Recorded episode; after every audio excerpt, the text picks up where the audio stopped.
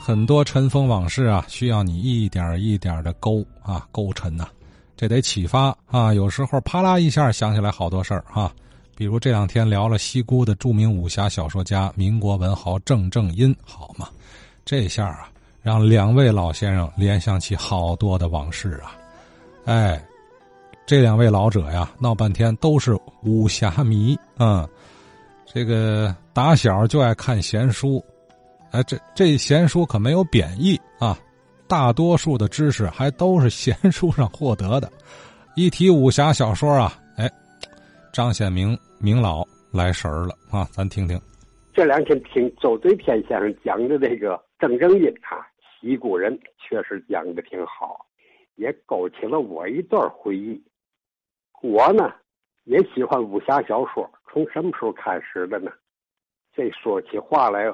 打我六七岁的时候，就知道有武侠了。从哪知道的？听评书。我家里住着的一个我一个姥爷啊，我母亲的父亲，喜欢听评书。嗯，那时候我，比如没事的时候，他每天下午呢，去上书茶啊，有茶楼，听嘛？听叫西城板儿。这西城板儿呢，是拿天津话演说的一种啊。又有说又有唱啊，说一段啊，就天津话的评书，然后唱一段哎，还是天津话，这就是天津本土的一个特殊的这个书种继承班据说形成于天津的城西。嗯，过去呢，就是天津西城这块啊，除了西门外，有一个挺热闹的地方，叫西城根儿。从西门外这个到西北角啊，沿着这个城墙是一个挺热闹的市场啊。嗯，这市场里边就有这个说各样的书的，啊，唱曲艺的，卖把式的这个，那这是天津那时候一个特别热闹的名地儿。啊，所以在西城那地方形成了一种拿天津话演唱的评书曲种，就叫西城板儿。这个西城呢，就从一九零零年拆了城墙以后，西城的这个名地儿吧，啊，就给没处存在了，就成了马路了，啊，怎么办呢？啊，就跑南门外这个啊东南角这一带啊，有个啊三不管，都跑那去了，啊，逐渐的又形成了新的市场，就是西城的这个名地儿啊，搬到了三不管。结果形成了天津一个新的最大的名地儿啊，嗯，就是西城板啊，里边演说的就是武侠段子。我去听呢，嘿嘿就是一个连续性的，它叫《清列传》。《清列传》内容描写嘛呢？就是明末啊，清初有个明清八义，其中啊，主要人物是老三，叫生英。圣英一口金刀打遍天下无敌手啊！结果金刀会起义，这起义跟他结拜，就成了明清八义，就是明末清初那么出了一批英雄人物啊。演说他们这些人的故事啊。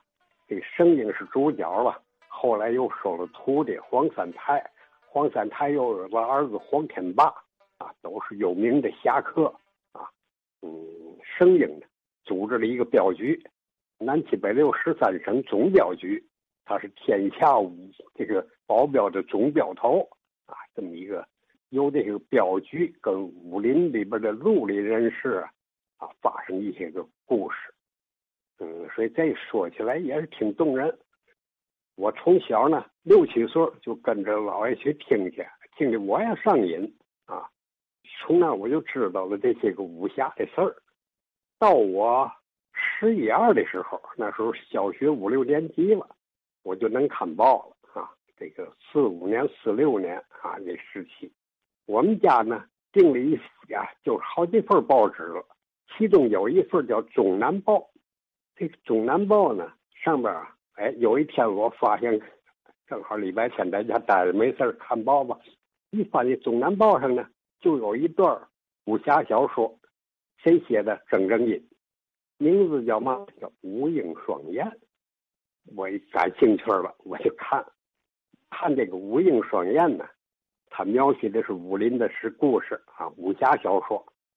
说其中武林里有一个新兴的门派叫中南派，哎，我一想这中南报还是登出那么个中南派来，这是郑正英专门给这个报纸写的吧？这中南派呢，说要收了一帮年轻弟子，五个男的男弟子都在英字，两个女弟子呢在燕字，所以五英双燕，是他们这个。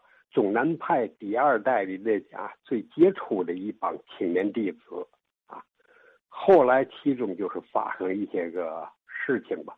有一个弟子奸污了掌门人的这个女儿啊，叫邱冷艳，就是双燕之意。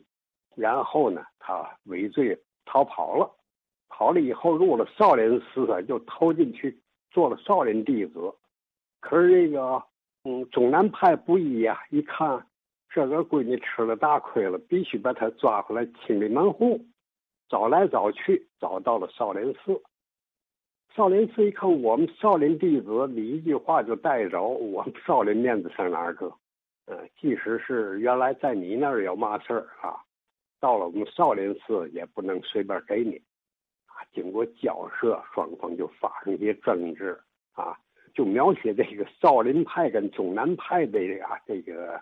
两派之争，嗯，这故事呢，看着这报纸上登着，这个郑人英写的确实是很精彩啊。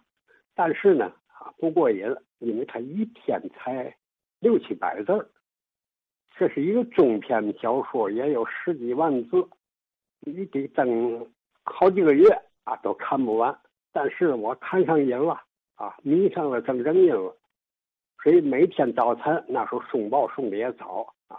我必须在门口等着送报来了，赶紧拿《中南报》啊，先看里边这段武英双燕又发展到嘛程度了。所以那时候我就迷上了这个郑正英啊，知道他写的书好。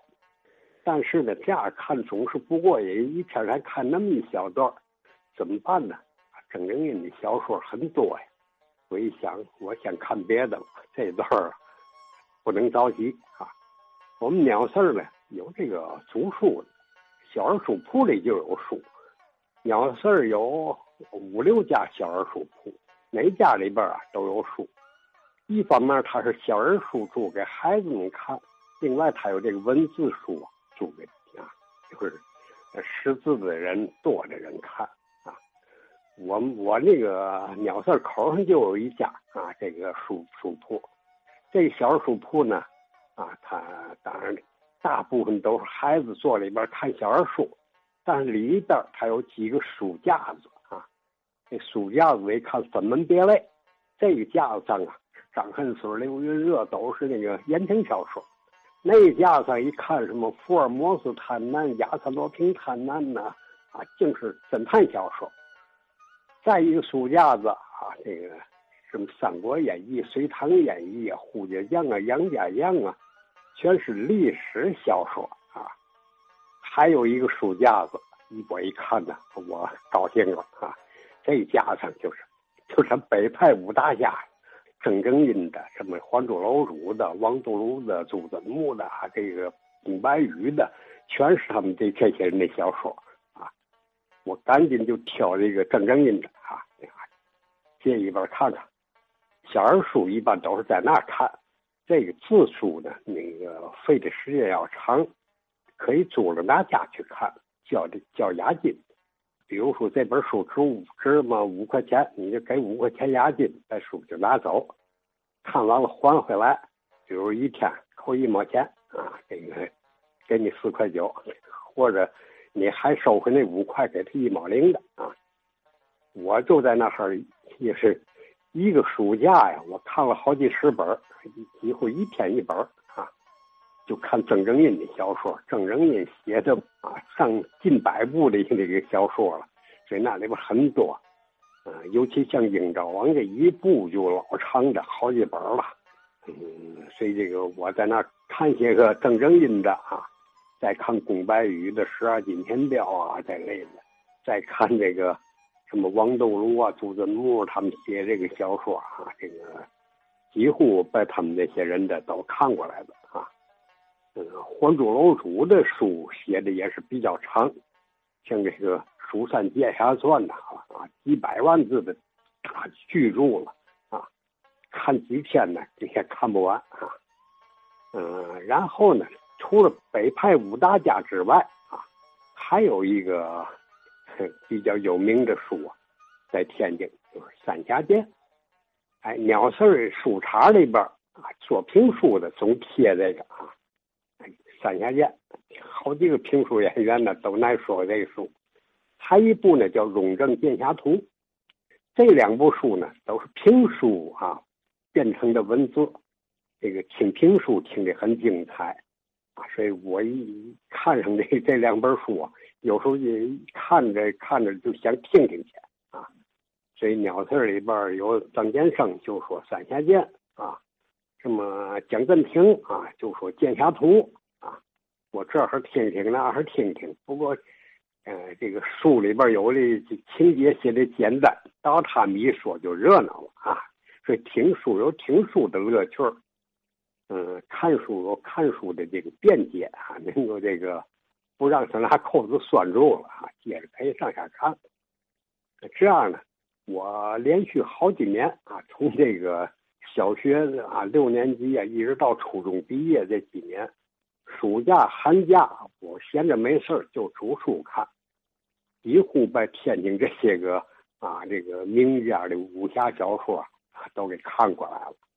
嗯，一直到了这个初中毕业以后，考上卫生学校住校了以后呢，嗯，就脱离了这个武侠小说了，所以迷上了好几年武侠小说。这一直到这个改革开放以后啊，嗯，又引进来这个金庸、梁羽生、古龙啊，什么卧龙生、司马令啊这些个小说，哎，又引起我一段兴趣，所以啊。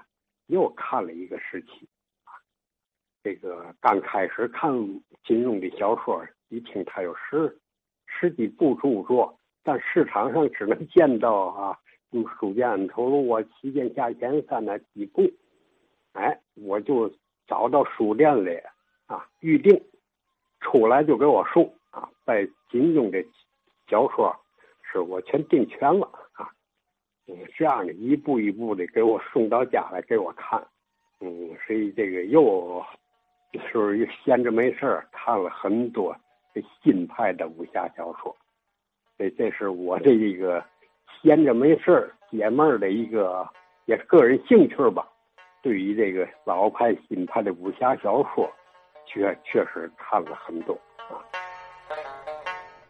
嗯，武侠迷。哎，这个新老两代武侠小说，呃，基本上没有没看过的。明老，呃，打小学开始，什么宫白羽啊、王度庐啊、郑正音呐、还珠楼主啊，哎，那时候的明老，那可以说就是这老几位的小迷弟，和金庸、梁羽生是一样的啊。这两位呢，当时在香港啊，也是着迷于来自天津这几位的作品，天天看。啊，还相互探讨，然后他们才开始逐步的动笔写，也试着写一写，哎，结果成就了两位武侠小说名家。哎，虽然没有拜师啊，这个天津这几位也可算他们的这个引路人。